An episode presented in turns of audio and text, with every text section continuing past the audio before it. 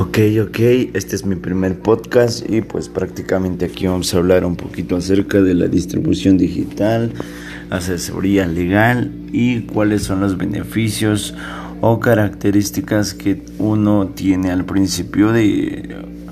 de empezar a, a distribuir tu música ya con un sencillo o un álbum.